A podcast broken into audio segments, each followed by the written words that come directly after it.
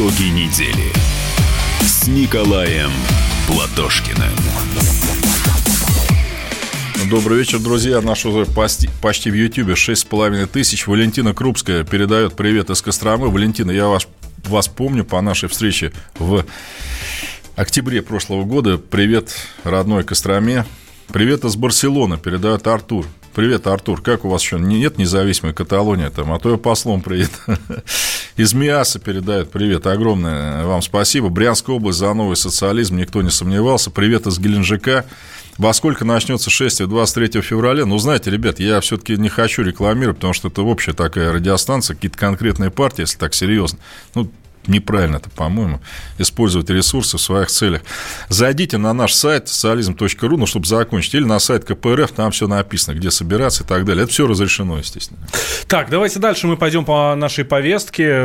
Обещал я, что мы поговорим про коронавирус. И действительно, тут э, премьер Михаил Мишустин э, закрыл границу для граждан Китая с 20 февраля. Все. Вообще никому, ни туристам, ни студентам, ни предпринимателям ничего нет, ни, ни туда туда, ни сюда, никого не пускаем. Да, вы знаете, я как раз не хочу уже говорить о медицинских вещах коронавирус, потому что мы, по-моему, это обсуждали да, раз три, наверное. безусловно. Да. Беда-то да. в чем? Гражданин Силанов признал горькую правду, что э, закрытие китайских товаров для России в день убытков нам приносит на миллиард рублей. Ужас. Я вам... Почему? Я вот был в МИАСе на одном заводе, который делает, знаете, вот папиллоны, такие приборы вот для считывания пальцев. Знаете, угу. в аэропортах там единственное предприятие в Российской Федерации. Клиенты, как вы понимаете, самое что ни на есть, там, да, ФСБ и прочее, все китайское. Я говорю, ну стекло хоть почему китайское? И это не вина этих людей. Вот стекло, вот на которое, да, это наше в три раза дороже. Угу. Тарифы огромные и прочее. Вот я, не дай бог, если сейчас, скажем, закроют китайский товар, это единственное в стране ну, стратегическое предприятие, если хотите, оно вообще встанет. Это еще раз показатель вот правления правительства Медведева и всего прочего, что мы зависим реально от коронавируса в Китае, не в медицинском смысле. Это знаете, как говорили раньше, где-то там чихнут, а какие-то страны болеют. Вот конкретный пример. Но если сейчас, вот предположим, да, но это сейчас неужели не ясно, что наконец-то надо развивать все свое? В Хабаровском крае я уже докладывал, ну, дикие цены на овощи, просто дикие, потому что там других-то нет, кроме китайских. А когда-то Хабаровский край овощи вывозил при советской власти в другие регионы страны. Ну, не все, понятно. Регион все-таки не совсем южный, но тоже все добили нафиг. Тепличные комплексы были большие, свиноводческие. Сейчас вот я был в одном из них, там, значит, этот развлекательный клуб, ну, все как у людей.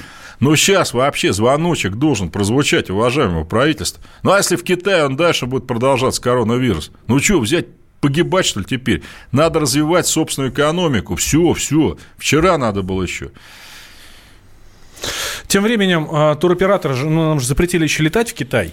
Ну, кроме, а, а, кроме регулярных рейсов, ну, четыре авиакомпании. Это правильно. Значит, это, кстати, выделяют. ну, опять, какое средство против распространения инфекции, там, не знаю, со времен Древней Греции? Карантин. Угу. Ну, карантин раньше был в любом порту, вы знаете, да, там приезжал какой-то корабль, там 40 дней людей держали, чтобы, ну, мало ли что, симптомы какие-то проявятся. То есть, то, то, что китайцы вроде бы пока карантин общий вели до 1 марта.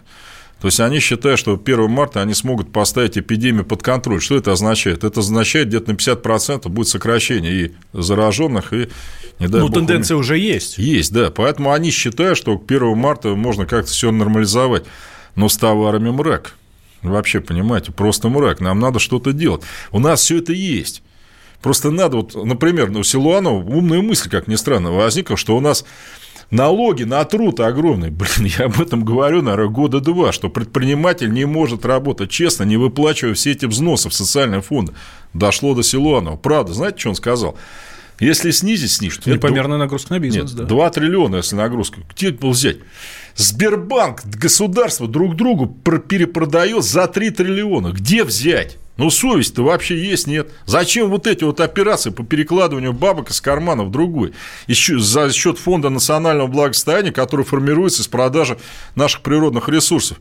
Ну, из 2 триллиона взять негде, понимаете, а 3 триллиона переложить из одного кармана, ради бога. Причем они никак не могут даже объяснить, ладно мне, ну, Хорошо, они сами себе это не могут объяснить. Госдума в трансе, что хоть за операция? Что она хоть означает для экономики? Они не могут понять. Ну, экономисты нам раскладывали у нас здесь в эфире, для чего это нужно. Собственно, здесь не, ну понимаете, это все даже в Конституции можно упомянуть на всякий случай, да, но что было, ну это полный бред, понимаете, это вот э, все равно, что, знаете, когда на предприятии что-то плохо, его реорганизуют, понимаете, вместо ЗАО делают ПАО там и прочее, но от перемены мест слагаемых-то сумма не меняется, ну направьте на это. Я, кстати, в Хабаровском крае, там-то еще больше, они же платят все эти взносы социальные предприниматели с учетом северных надбавок. Но они мне просто цифры показывают, говорят, ну мы людей на работу уже брать не можем. Но как только мы берем человека, мы в минусе уже сразу. Но с этим можно что-то сделать. Навальный собирает по 100 тысяч просмотров, это видимо. А мы, ну мы салаги, что, пишет нам отбойный молоток. Чуть, ну, чуть мы салаги, у нас больше, чем 100 тысяч, у нас и 120-150. Да. А, ну значит, вы отбойный молоток имеете такой же интеллект, как отбойный молоток. Ну, может, вам этим и заниматься лучше всего, да. Тем временем туроператоры попросили правительство компенсировать почти 600 миллионов рублей. Это прямые убытки отрасли от, собственно, коронавируса. Письмо было направлено на имя Михаила Мишустина. И эта сумма не включает недополученную прибыль и будущие потери от закрытия границы, а, рассказала нам исполнительный директор Ассоциации туроператоров России Майя Ламидзе. Речь идет о фактических э, потерях, которые понес туристический бизнес в связи с прекращением продажи туров туда. То есть туроператорам пришлось возвращать деньги туристам, которые приобретали туры и не могли уже ими воспользоваться. Пришлось возвращать туристов, в частности, в Хайнане за свой счет. И когда мы говорим о туроператорах по въездному туризму, то это, собственно, тоже те возвраты, которые вынуждены были произвести уже в адрес китайских туристов, соответственно, партнеров из-за того, что китайские туристы не могли приехать сюда. Эти деньги уже потеряны. То стала рассматриваться возможность выплаты компенсации в связи с, по сути, прекращением авиасообщения с Китаем, просто потому что некого перевозить. Поскольку э, рассматривается такая возможность, в общем, туристический бизнес считает, что вполне было бы справедливо, чтобы рассматривалась возможность также компенсации в адрес представителей туристической индустрии. Это Майя Ламидзе, исполнительный директор Ассоциации туроператоров России. Я, кстати, с ней абсолютно абсолютно согласен. Это называется на языке таком научно-коммерческом форс-мажор, то есть обстоятельства непреодолимой силы, когда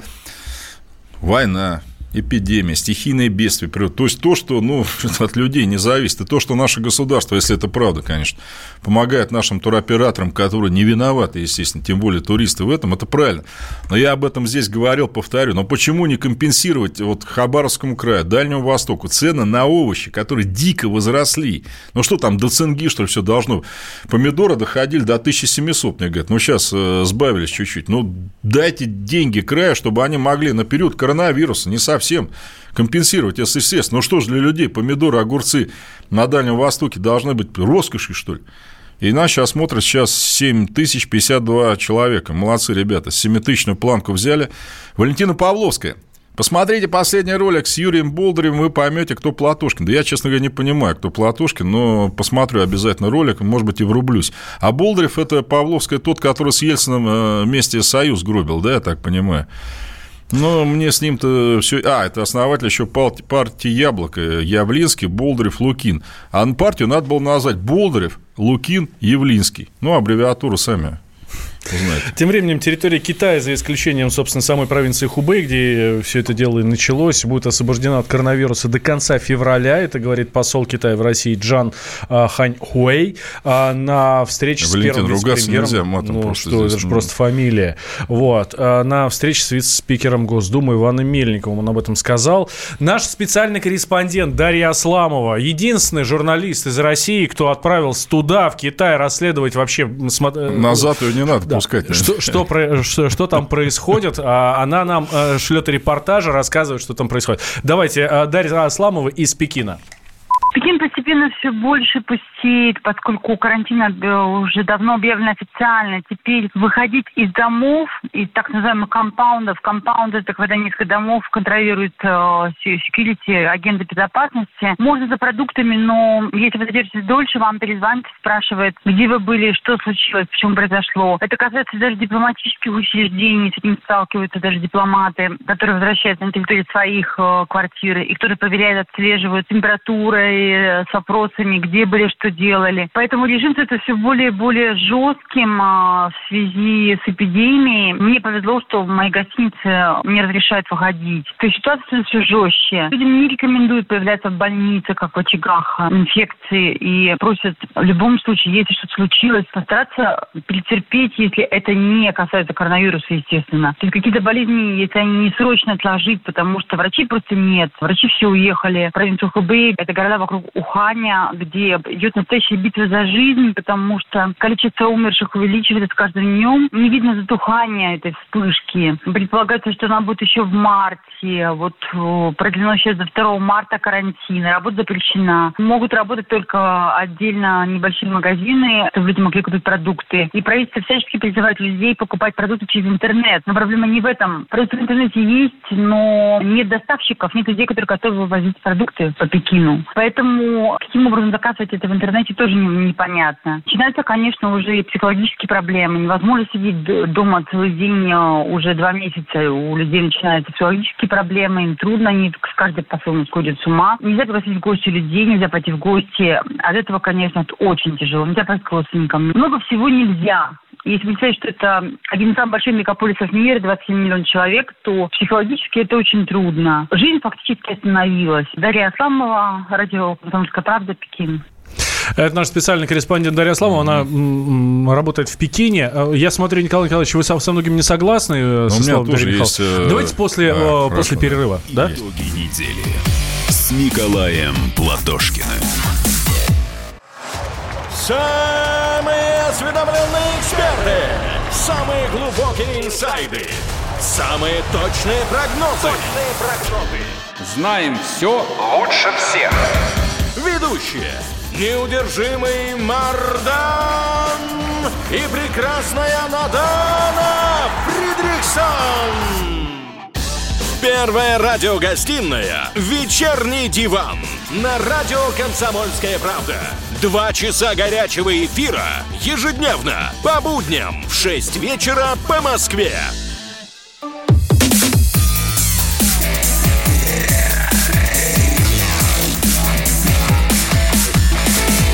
Итоги недели с Николаем Платошкиным.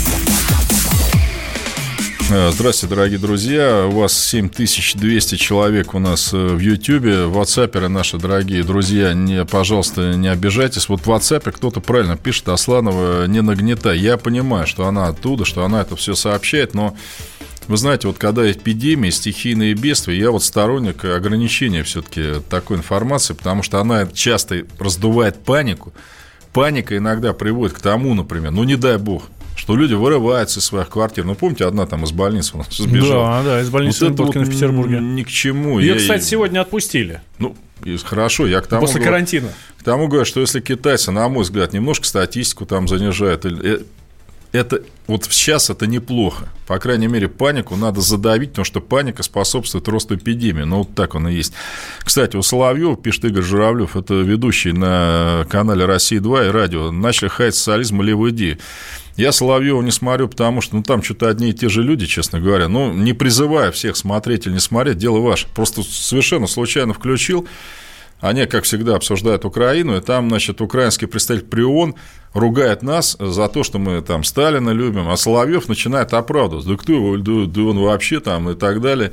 И то ли Соловьев, то ли наш представитель ВОН, не Бензи, оправдываясь перед украинцами, бандеровцами, говорит, надеюсь, что на бессмертном полку в этом году портрета Сталина не будет. Так вот, не надейтесь.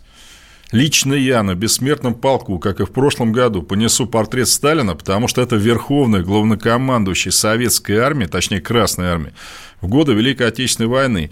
И на 75 лет победы гражданин Соловьев хаять Сталина – которая на медали за победу над Германией, которую 15 миллионов ваших сограждан получили, чтобы перед какими-то бандеровцами извиняться, это свинство.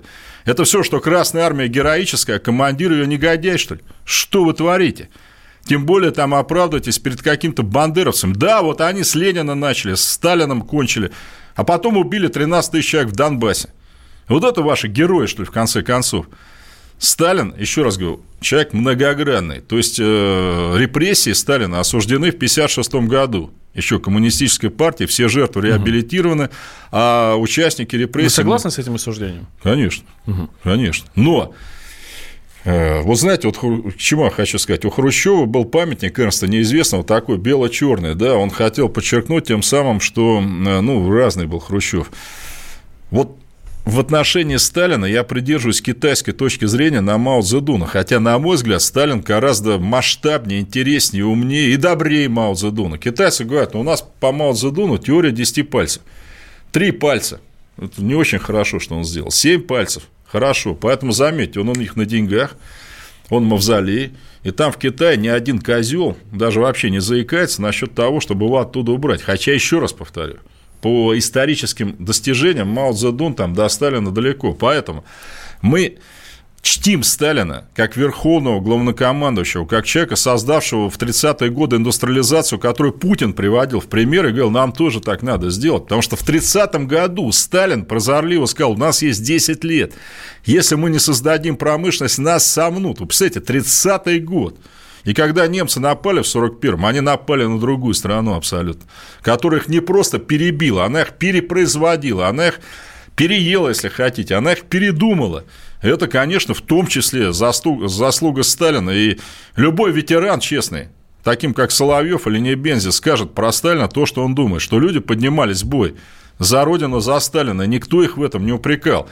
Я об этом уже говорил, когда Молотов в октябре 41-го, в страшном, когда в Москве паника была 19 октября, потому что немцы прорвались в Химки, Молотов подошел к Сталину и так, знаете, сказал, правительство эвакуировал Скубиша в Самару. Типа, товарищ Сталин, когда грузить кремлевский полк на эвакуацию? Что Сталин ответил? Куда грузить? Если понадобится, я лично поведу его здесь бой за Кремль. Вот так. И когда Сталин выступил на параде 7 ноября, народ понял, все, Москву не сдадут. Сталин здесь. И не понимать этого может только дурак. Почитайте высказывания о Сталине Рузвельта, Черчилля, абсолютно не коммунисты, ну, даже далеко не коммунист. Ну, почитайте, вам все станет ясно. Так, Александр Викторович пишет, да, Платошкин, не быть тебе даже губернатором, а я мечу выше, уважаемый Александр Викторович. Губернатор, да, может быть, президент, да. Сталин враг капиталистов, пишет нам вьетнамский партизан. Раз мы зацепили за тему Сталина, слушатель спрашивает у нас, э, если Сталин гениальный главнокомандующий, почему его действия во время войны, особенно начало войны, очень критиковал Жуков? Вы знаете, вот я хотел бы гражданину Жукову сказать следующее. У нас начальником генерального штаба 22 июня 1941 года был Жуков Георгий Константинович. Что такое начальник генерального штаба? Человек, ответственный за размещение войск. Не Сталин их размещал в тех котлах, куда они попали. Жуков. И со стороны Жукова, знаете, хаять Сталина после смерти Сталина, ну, не здорово, я бы так сказал, абсолютно, понимаете. когда Жуков, например, Сталину сказал, что я Берлин возьму там к 1 мая 45-му, к празднику, и положил на Зиеловских высотах там 30 тысяч человек, в то время как Конев пошел в обход и вошел в Берлин без потерь. Ну, то есть, товарищу Жукову тоже как бы надо... Его сейчас тоже, конечно, нет. Я вам так могу сказать, что вот Сталин в начале войны, да, мы на второй день войны отбили первый советский город, Перемышлен. Он тогда входил в состав СССР. А вы знаете, Францию за сколько сделали? Францию с Англией и с Бельгией, точнее. Вот три страны, которые по потенциалу были как Германия, которые были отмобилизованы, сидели в окопах, то есть на них никто там не напал. Они сами объявили Германии войну в сентябре 1939 Их за две недели сделали. За две. И потом только, знаете, там на мотоциклах разъезжали, занимали города. Вот это вот как? Конечно, враг был силен, страшно силен, я должен сказать. Ну, потому что я просто... У меня, знаете, у меня есть вот э, их официальная германская история Второй мировой войны, Институт военной истории у них делал. Понимаете, на нас батальоны шли, Валентин, у которых были пуговицы – для каждого. И автоматы по деланию сосисок и свиней. Угу. Ну, это помимо там вооружения и всего прочего. Это была военная машина, которую, ну, я не знаю, до тех пор человечество не знало просто. Да, они нас били сначала, как опытный боксер бьет новичка на ринге, который вот первый раз вышел. Первый раунд мы проиграли. Но как только мы научились воевать, в 42-м страшной ценой, конечно, как только заработала в родном Урале наша эвакуированная промышленность, все, кончилось у них все, понимаете, покатились, и ничего с нами сделать не смогли. И, кстати, про коронавирус.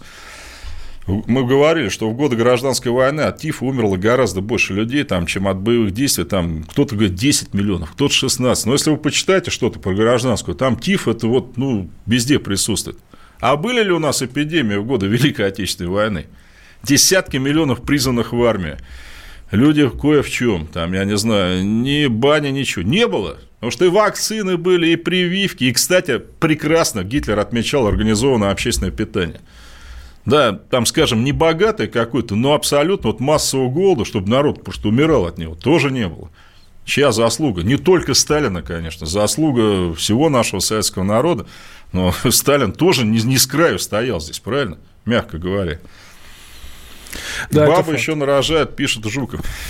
Понимаете, опять, я, конечно, сейчас рискую, но меня набросятся вот эти все товарищи. Я Разные у нас были полководцы в годы войны. Жукова я ни в коем случае не... Жуков спас Москву в октябре 41 Это без разговоров абсолютно. И он правильно об этом писал. Но к людям относился, мягко говоря, не очень.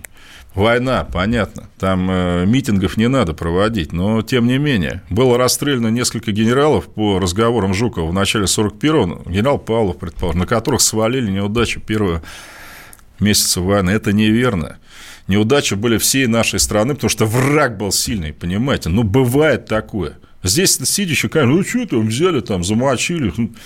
Сильнейший просто был, понимаете? Я, вот для меня герой в основном это 41 год, конечно, потому что Симонова, почитайте, как люди, стиснув зубы, когда нет авиации, когда она вся разгромлена в первый день, а их бомбят сверху, и немцы даже не подходят к ним, а у них винтовки, у них пулеметы, пушки, но они ничего сделать не могут, а их перепахивают, перепахивают, перепахивают. И когда у них прямо вот белки уже закатываются от злобы, от того, что они героические, честные люди, ничего не могут сделать. А солдаты Брестской крепости, я же немецкие мемуары читал, когда они вошли в лазарет, казалось бы, ну, Брестской крепости, уже все. Там люди, лежащие на одеялах и казавшиеся мертвыми, вскакивали в, в, в, в глотки, вцеплялись. И немцев это никак... Ну, в плен идите. Ну что, в чем вопрос? Чего вы лезете? И они уже тогда начали многие понимать, судя по мемуарам, что вряд ли, вряд ли. Так что солдатам 41-го, включая товарища Сталина и всем остальным, наши вечные поклоны, вечная память. Хорошо, в то же время спрашивают, почему Сталин закрывал глаза на доклады о том, что немцы не просто готовят наступление на Союз, но и каждый день отправляют самолет-разведчики? Ну, это клевета, конечно. Видите, я опять доклады советской разведки читал в основном все ну, может быть, прям, ну, из главных резидентур читал, значит, от Зорги, от нашей резидентуры в Берлине, в Бухаресте, кстати, работала очень неплохая резидентура, румыны что же воевали. Э, Сталину, это мы тоже, по-моему, несколько раз докладывали точные даты нападения. И все они были неправильные. Потому что Гитлер сам определился с датой только 18 июня. Сдвигалось это все реально из-за Югославии, там из-за десантной операции на Крит. И Сталин думал, что если до 1 июля немцы не сунутся, они уже побоятся зимы, тогда 42 год, и тогда уж мы их встретим по полной. Поэтому мы унижались, мы терпели эти все провокации, потому что хотели изо всех сил оттянуть войну на 42 год. А что еще было делать? Правильная политика, абсолютно верно. Сберегали силы. Так, давайте сейчас сделаем небольшой перерыв. Сразу после него мы продолжим. Николай Платошкин в студии, я Валентин Алфимов. Давайте про врачей наших поговорим. Да, про 23 еще успеем. И про 23 обязательно тоже, про День защитника Отечества. Откуда берутся врачебные ошибки? Вот об этом поговорим. Кстати, сами врачи на этот вопрос ответили. Но мы попробуем с Николаем Николаевичем проанализировать. С Николаем Платошкиным. Самара 98,2. Ростов-на-Дону. Иркутск. 89 и 8. 91,5. Владивосток. 94. Калининград. 107 и 2. Я влюблен в тебя, Россия. Казань. 98 Нижний Новгород. 92 и 8. Санкт-Петербург. Волгоград. Москва. 97 и 2. Радио «Комсомольская правда». Слушает вся страна.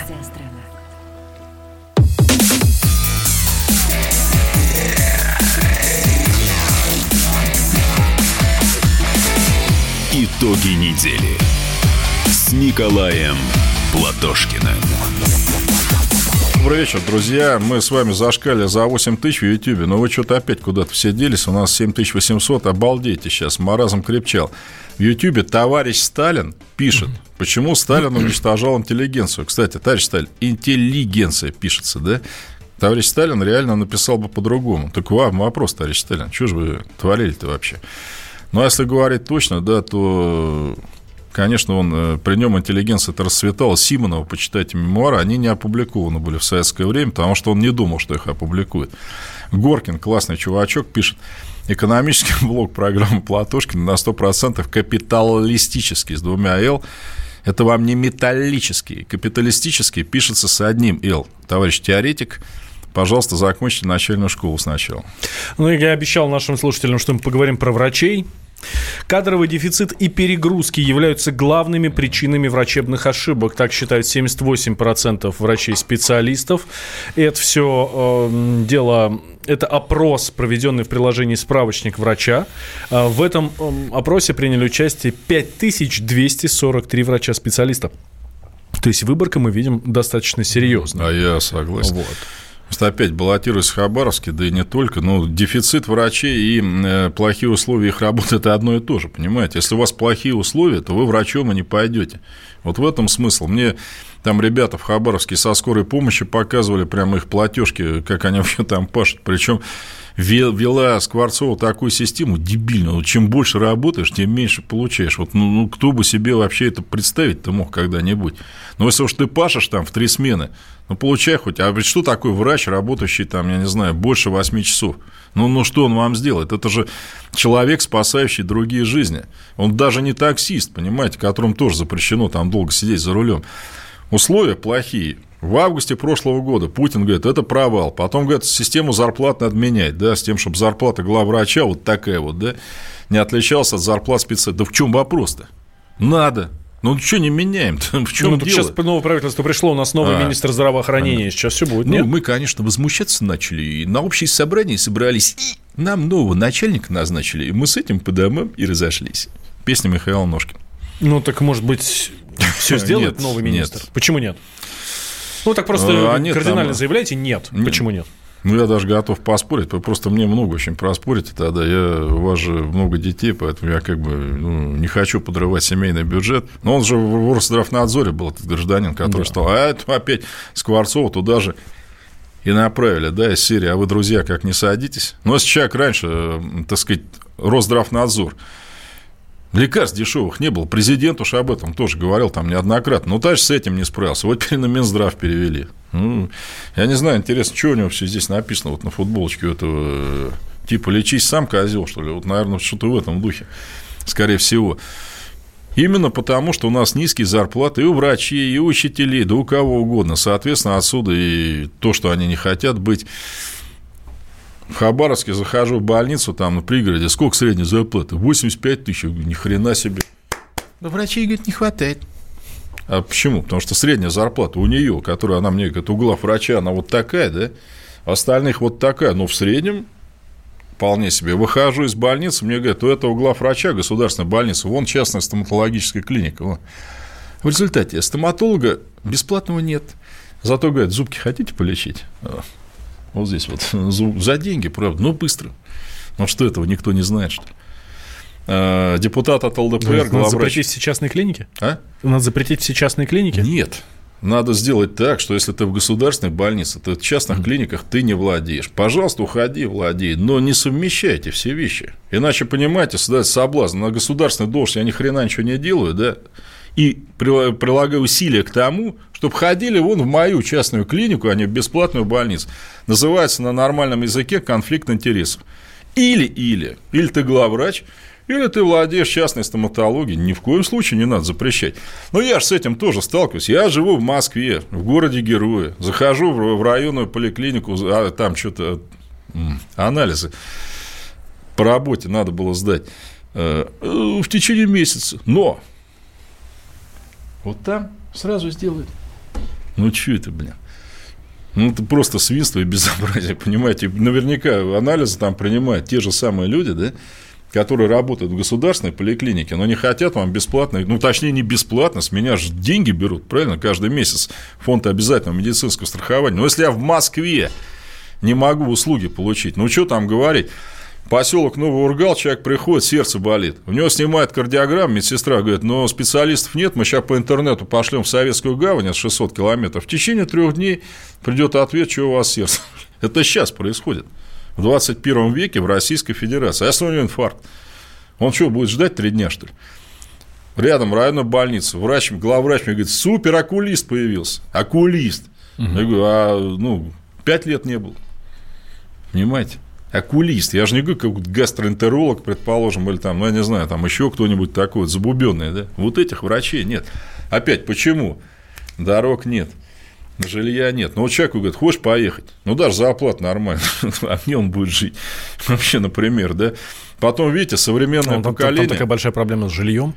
Нет, вот в этих районах, ну, да, да, конечно. Потому что плюс там, знаете, какие ценники за ЖКХ-то? Я приводил просто в роликах, даже по 25 тысяч рублей зимой люди платят вообще охренеть просто за отопление. Сидят при этом на огромном пласте угля, который добывается, отправляется в Японию, понимаете? Вот. Ну, потому что в Японии дороже платят за этот уголь, чем вот в этом поселке. И люди, ну, ну кто туда поедет?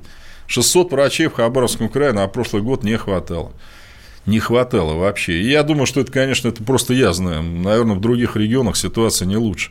Зарплату повысьте, снизьте глав врача, повысьте зарплату. И народ пойдет, я думаю, почему нет. Хорошо, тогда движемся дальше. Здесь, собственно, все понятно. Мне кажется, лишний комментарий, лишних комментариев э, не нужно. Э, Владимир Путин э, обсудили с э, Таипом Эрдоганом э, ситуацию в Идлибе. Это вот прям вот только что, несколько минут назад, они общались по телефону. Мы с вами как раз говорили о том, что надо взять обязательно эту тему. Что там вообще происходит? Ну, видите, мы, кстати, по-моему, в прошлый раз обсуждали, вот товарищ нам подключался, Джумап, Аббас Джумап, да, мы с ним да, тоже да, говорили, да, да, что турки крышуют бандитов в Идлибе. Ну, я говорю, да вы что, ну, ни в коем случае. Сейчас на сирийскую армию напали бандиты при поддержке турецкой бронетехники, прорвали фронт.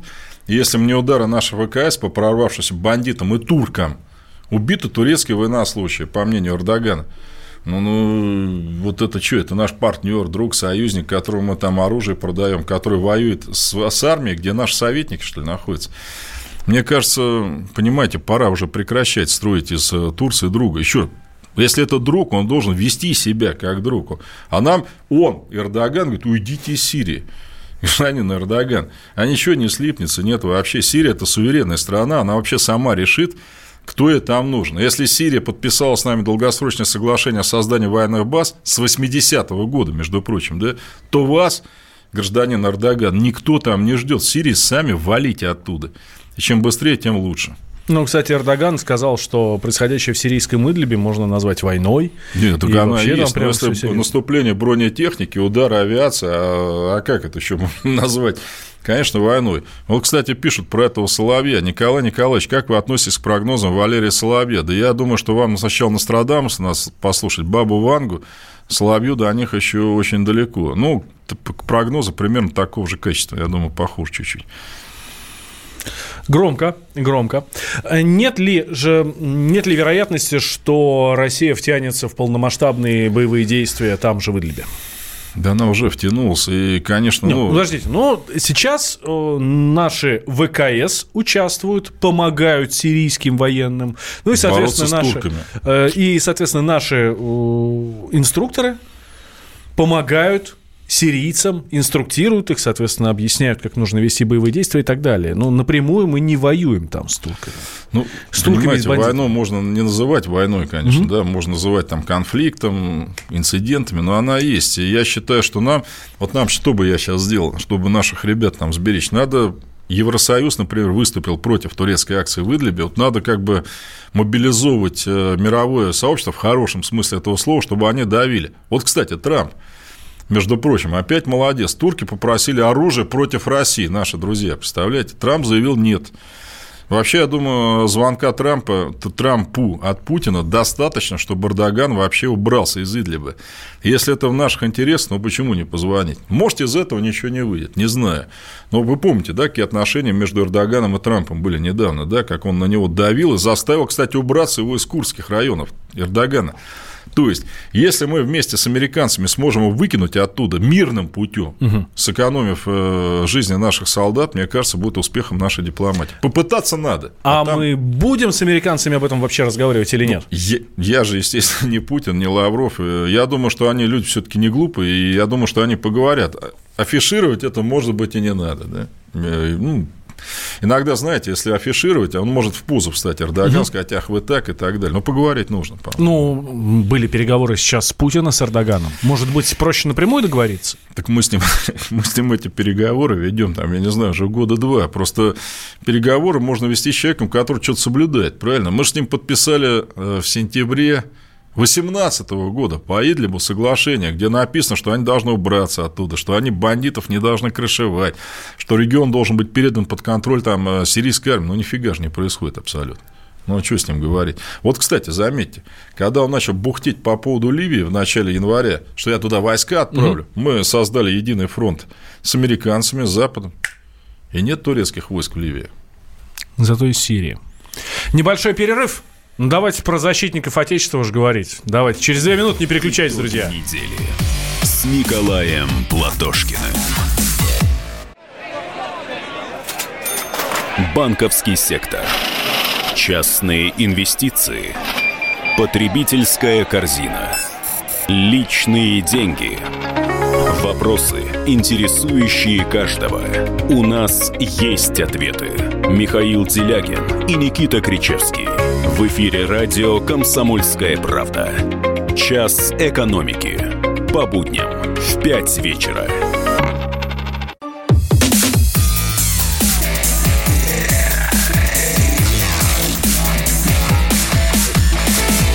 Итоги недели с Николаем Платошкиным. Ну, так и подобрались мы к нашей финальной части к самой приятной. Угу. Давайте о хорошем, Николай Николаевич. Да, дорогие друзья, ну тоже как офицер запаса, еще раз, я э, поздравляю всех, и мужчин, и женщин, имеющих отношение к защите нашего Отечества, не только служивших в армии, не только работающих в оборонной промышленности. Вы знаете, во время войны 200 тысяч женщин у нас было награждено боевыми наградами Советского Союза. А вот эти же самые женщины, они и снаряды точили. Они патроны набивали. Они пахали вместо лошадей и коров, понимаете? Если бы не они, конечно, не выиграли бы мы ни в коем случае одни мужики ту войну. Ну, фильм «Азори здесь тихий», я думаю, все знают. Он, кстати, правдивый фильм, он основан на реальных событиях. Поэтому еще раз, дорогие друзья, огромное вам э, поздравление с днем все-таки Советской армии военно-морского флота. Почему?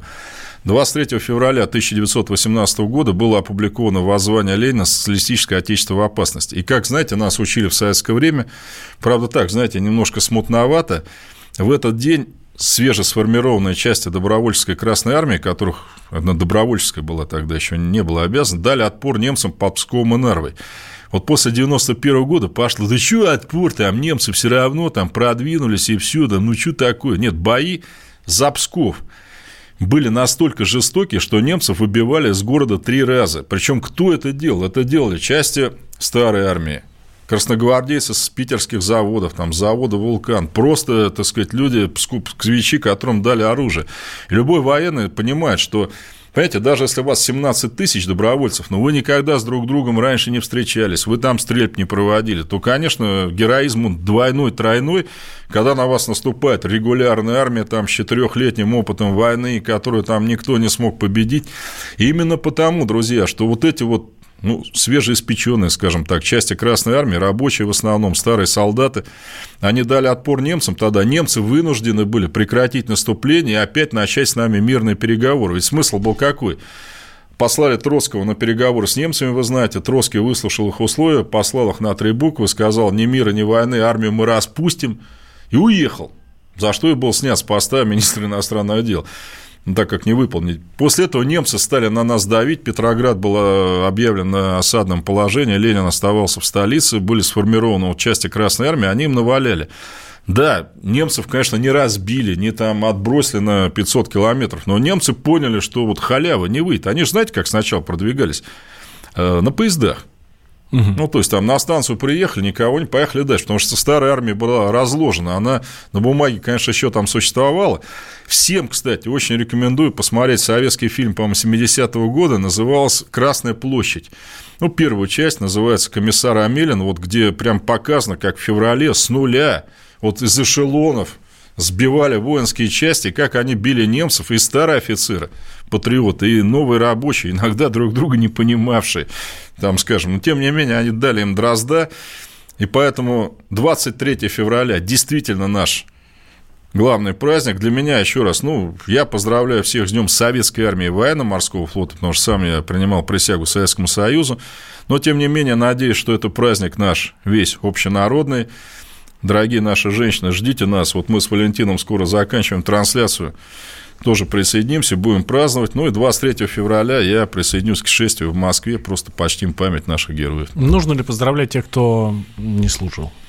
и не имеет ничего общего с армией. Да черт его знает. Валентин... Знаете, это очень такой популярный вопрос, особенно в последнее время. Ну, ну не служил, все, значит, ну, что тебе Понимаете, у нас сейчас, да, 23 это день мужчин, что ли, вот так как-то получилось, ну, да, да. да. А 8 марта день женщин, хотя вообще... Но он, он и есть Международный женский день. По идее, это раньше был день борьбы за равенство женщин эм, при оплате... Женщин-работниц, короче mm. говоря.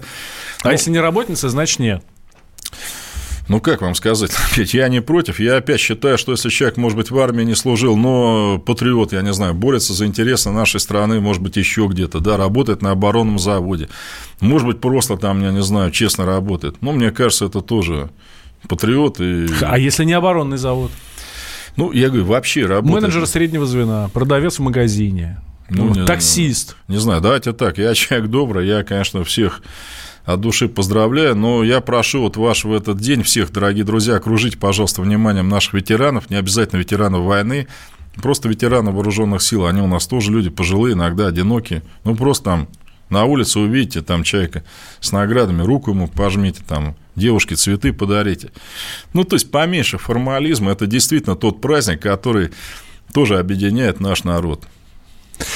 А, уважаемый радиоведущий, с праздником вас 23 февраля поздравляет наш, нас а, наш э, постоянный слушатель Дэйв. Да, вот какой-то Бандеровец пишет, шановник Кацапа, с днем оккупанта. Ну, таких маразматиков, как вы, я думаю, на Украине-то 5%, потому что украинцы 90% также отлично дрались за нашу общую советскую родину, как белорусы, русские, осетины и так далее. Ну, в этом плане, да, на Украине они же отменили празднование 23 Ведь, февраля. Эти честные люди на Украине, они там не отменяли, у них в душе это есть, и они это обязательно будут праздновать. Я даже не сомневаюсь, братским нашим украинцам привет. Я думаю, что вы тоже будете вместе с нами отмечать наш общий с вами праздник.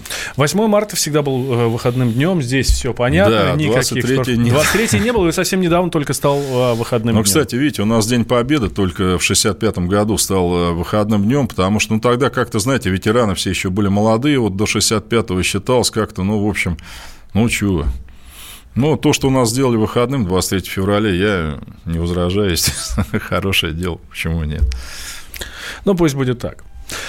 А, что ж, а, спасибо большое, друзья. Мы говорим вам за то, что вы были с нами. Всем, кто с нами был на YouTube, тоже передаем огромный спасибо, привет. Друзья, спасибо. Вот на данный момент 8300 зрителей. Мало, Мало. Мы Мало, хотим да. больше. Больше хотим. Ну, было 11 тысяч, хотим 12. Ну, вот. Чуть что, не то говорю, да. тоже бывает. Напоминаю да. вам, что у нас есть свой телеграм-канал. В этом э, телеграм-канал «Радио Комсомольская правда». Подписывайтесь на него. Э, заходите в наш чатик, там же в телеграме. Общаем, общаемся мы с вами, вы с нами, вы между собой. Мы там тоже между собой общаемся. В общем, давайте, друзья, мы вас там ждем всех. Напоминаю, что мы с Николаем Николаевичем через неделю к вам вернемся. Вернемся же, Николай Николаевич, да, обязательно. Ну, Все, в следующую пятницу в 18 I'll часов. Back. Как говорит Железный Арни, да. Вот. В 18 часов по московскому времени мы возвращаемся в следующую пятницу. Празднуйте, ну, друзья, празднуйте. Праздник хороший, наш. Да, только празднуйте хорошо. Всех, всех, э, всех с наступающим. Всего вам самого доброго и самого, э, самого хорошего желаем. И я напомню, что мы с Николаем Николаевичем прощаемся с вами, но только до следующей недели. Но эфир радио «Комсомольская правда» продолжается. Уже э, сразу после новостей слушайте программу «Глядя в телевизор». Узнаете, почему Дмитрий Шепелев ушел с Первого канала. Что посмотреть на, на предстоящих длинных выходных? Хотя мы вам желаем, не сидите дома на этих длинных выходных, не смотрите этот зомбоящик, отправляйтесь Да, ветеранам, больше внимания погоды. ветеранам, да. друзья, они заслужили. Да. Такие прекрасные погоды. Сергей Ефимов и Артем Густинский, собственно, нас с Николаем Николаевичем здесь сменят. Ну что ж, еще раз, всего самого наилучшего. Николай Платошкин, Валентин Алфимов. Слышимся здесь, на радио «Комсомольская правда». А, через неделю. Никуда не переключайтесь, слушайте «Комсомолку» всегда и везде. Итоги недели с Николаем Платошкиным. Новое время диктует новые правила. Ты не позволяешь себе подолгу быть привязанным к одному месту. Ты думаешь об удобстве, скорости и доступности информации. Именно поэтому мы сделали совершенно новую версию мобильного приложения «Радио Комсомольская правда». Современный интерфейс и обширный набор полезных функций. Возможность слушать нас в дороге, как на iOS, так и на Android. В режиме онлайн и подкасты. «Комсомольская правда». Всегда рядом. Радио жизни. Радио для тебя.